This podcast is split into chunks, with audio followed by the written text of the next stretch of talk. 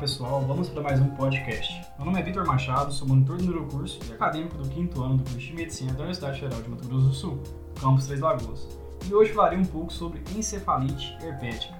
Antes de mais nada, o que a gente precisa saber sobre encefalite? A encefalite nada mais é que um processo inflamatório do parênquima encefálico decorrente de infecção ou reação autoimune. A encefalite herpética em si é um tipo de encefalite viral ocasionada por vírus da família Herpes viridae. Temos aqui herpes simples tipo 1, tipo 2, vírus varicela zoster, citomegalovírus, vírus Epstein-Barr, herpes vírus humano tipo 6 e tipo 7, que são menos comuns. A encefalite pelo vírus herpes simples tipo 1, o HSV1, detém altas taxas de maior mortalidade e é considerada a causa mais comum de encefalite esporádica fatal no mundo. A infecção ela pode ocorrer tanto uh, em crianças, mais comum em crianças e adolescentes, e uma outra parcela em idosos imunodeprimidos. Porém, eu chamo a atenção que pode ocorrer em qualquer faixa etária, tá? mas tem predileção por esses grupos. No que tange ao período neonatal, as infecções por herpes simples tipo 2, ou HSV2, geram um quadro mais grave com déficit neurológico significativos do que o herpes simples tipo 1. Tá, bom, e agora? Quando suspeitar de cefalite herpética? Tem uma sintomatologia típica? Geralmente é uma síndrome clínica caracterizada por início agudo de febre, cefaleia, convulsões, déficit neurológicos focais, como emparesia, afasia, ataxia, com alteração do estado mental, que pode ser desde uma alteração, rebaixamento do nível de consciência, ou mudança de comportamento, letargia e até o coma.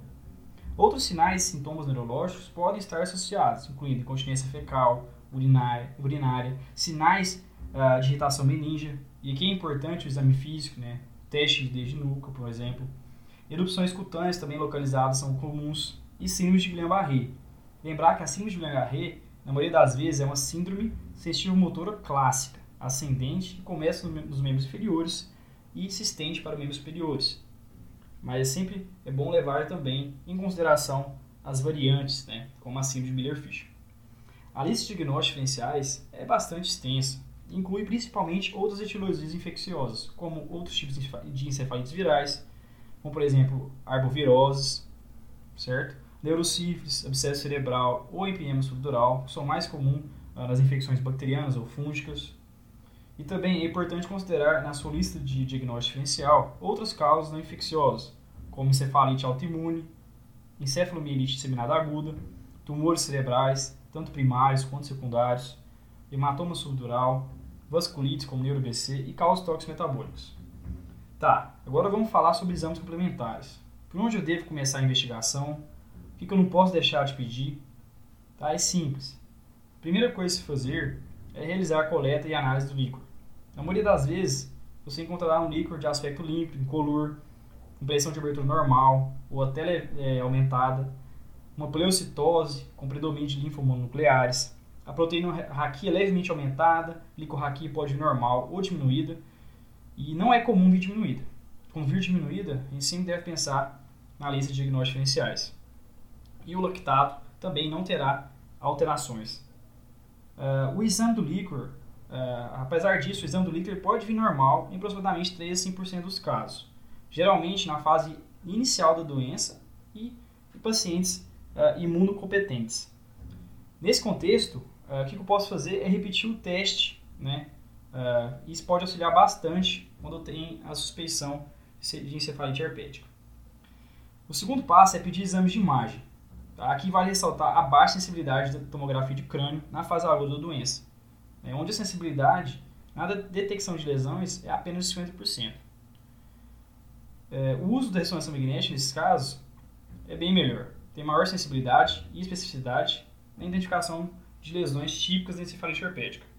No caso, no caso do vírus uh, herpes, simples, uh, herpes simples tipo 1, é observado um tropismo pelo lobo temporal, geralmente de forma simétrica, unilateral, e acometendo mais a sua parte mesial, ali no giro parahipocampal, podendo estender também para os lobos orbitofrontais, córtex da ínsula e giro do cíngulo, o sistema límbico em geral. Uh, outro passo é usar o eletroencefalograma também é bastante útil, mas a gente sabe que é um equipamento escasso em grande parte dos serviços públicos do Brasil. Mas é uma ferramenta que pode auxiliar no diagnóstico, tratamento e monitorização do paciente com encefalite herpética. Os achados eletroencefalográficos ocorrem em mais de 80% dos casos, onde evidencia-se a presença de focos epileptiformes em deter, determinada região do encéfalo. Como eu disse anteriormente, é mais comum ali na região do lobo temporal. O diagnóstico ele é realizado através da PCR no líquor. Você pode repetir o exame em 2 a 7 dias do início da doença, se o primeiro vir negativo, com alta suspeição clínica. A biópsia cerebral ela não é muito indicada, ela só é realizada em caso de deterioração do quadro clínico na vigência do tratamento antiviral, ou quando alternativas diagnósticas são consideradas, como a lista de diagnósticos iniciais que eu havia dito.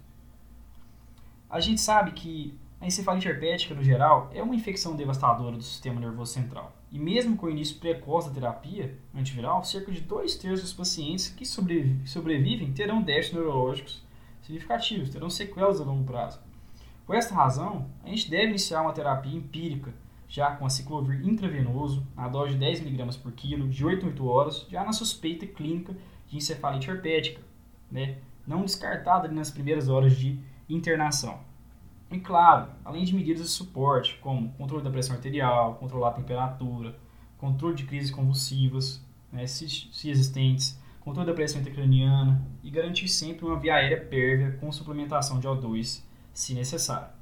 Após detectado o agente viral, eu devo realizar o tratamento específico. Tá?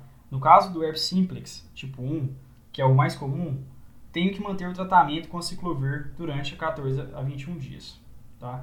E, e esse tratamento deve ser intravenoso, manter o tratamento intravenoso, porque a, o tratamento com ciclovir via oral ele não é recomendado, certo? Uh, o exame do PCR no líquor ele deverá ser realizado após esse período e se ainda for positivo, tem que iniciar o tratamento de manutenção e a repetição de análise líquor deverá ser semanalmente, até que o resultado seja negativo para a interrupção do tratamento em vigência. O prognóstico ele vai variar entre aqueles que tiveram um diagnóstico e tratamento precoce, com mortalidade de 20 a 30%, e daqueles que tiveram um retardo diagnóstico ou não foram tratados adequadamente, com mortalidade chegando a 70%.